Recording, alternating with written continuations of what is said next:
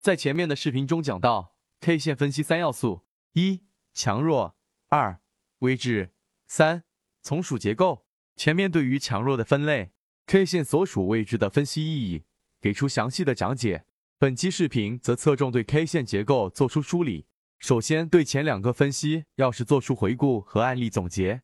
例如，翠微股份，二零二一年十一月二十六日首板涨停，此前为缓涨通道。那么，在缓涨通道内的价格波动，其 K 线在通道内只存在一时强弱的表达，并无方向性意义。而 K 线的强弱通常以其阳线、阴线的实体长短来区分。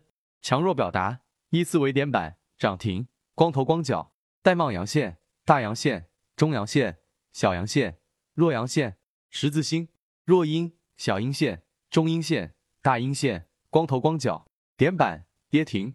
翠微股份，二零二一年十一月二十六日出现的涨停板，就具有突破性质，缓涨通道的突破伴随放量，其所在的位置决定了其分析的意义和价值。基本面的因素，本期视频暂不考虑。之前多次表达过，个股可以最为简洁的分类一。有业绩支撑和无业绩支撑。二、一百四十四天均线下方和一百四十四天均线上方。翠微股份从二零二一年十一月二十六日之后，一直到十二月三十一日期间，股价在一百四十四天均线上方不破一百四十四天均线，K 线状态为一阳不破状态，结构位震荡整理，直到二零二二年一月四日再次涨停，又一次打破平衡，为平台突破。再以以领药业为例，其在二零二一年十二月二十四日之前属于缓涨通道一百四十四天均线下方，此间 K 线的涨涨跌跌均未改变通道本身，也没有改变其在一百四十四天均线下方的状态。此类过程属于一时的强弱不断发生变化，但是方向并未本质改变。大家可以举一反三，如个股处于阴跌或单边的下跌通道，那么在通道内的阴阳 K 线。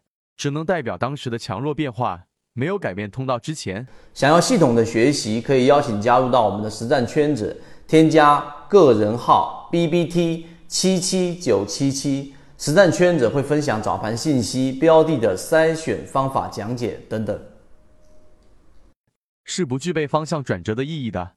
那么，再结合其所属的 K 线结构、顶底形态进行分析，就会有更加立体的全面认识。什么是 K 线结构呢？K 线结构，此处结合个人的理解。所谓 K 线结构，本质上是 K 线的延伸表达，打破单根 K 线的时间的约束，以阶段性的高低相连为单位，用来表达股价的运行轨迹特征、强弱状态。K 线结构分为三种：上涨结构、下跌结构和整理结构。上涨结构，高点不断抬高，低点不断抬高，简言之有新高无新低。下跌结构，低点不断被刷新。高点也不断下移，简言之，有新低无新高。整理结构既不属于单边上涨，也不是单边下跌，股价在一个区间内上下震荡。上涨结构又可简单的分为缓涨和急涨，特征就是股价不断给新高不给新低，或者高点不断的抬高，低点也随之不断的抬高。下跌结构同样也可以分为缓跌和急跌。整体结构主要表现为三种：矩形整理结构。收敛整理结构、扩散整理结构，一般市场含义与经验理解。缓涨，股价总体上依然满足上涨结构的标准，高点不断的抬高，低点也在不断的抬高，但是涨势较缓，每次冲高之后的回落多破前高，未破前低。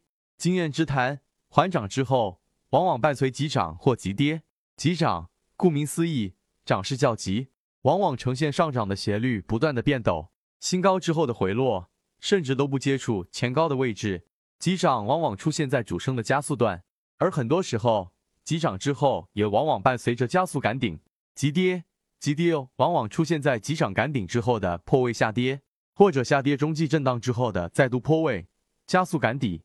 整理结构多出现在顶底和中继的洗盘阶段，股价由熊到牛，再从牛到熊，很多时候都会伴随不同的 K 线结构的转化。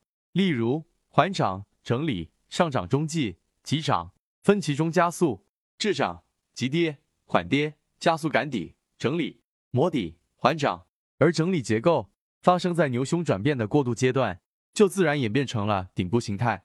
反之，整理结构发生在由下跌转变为上涨的阶段，就自然演变成了底部形态。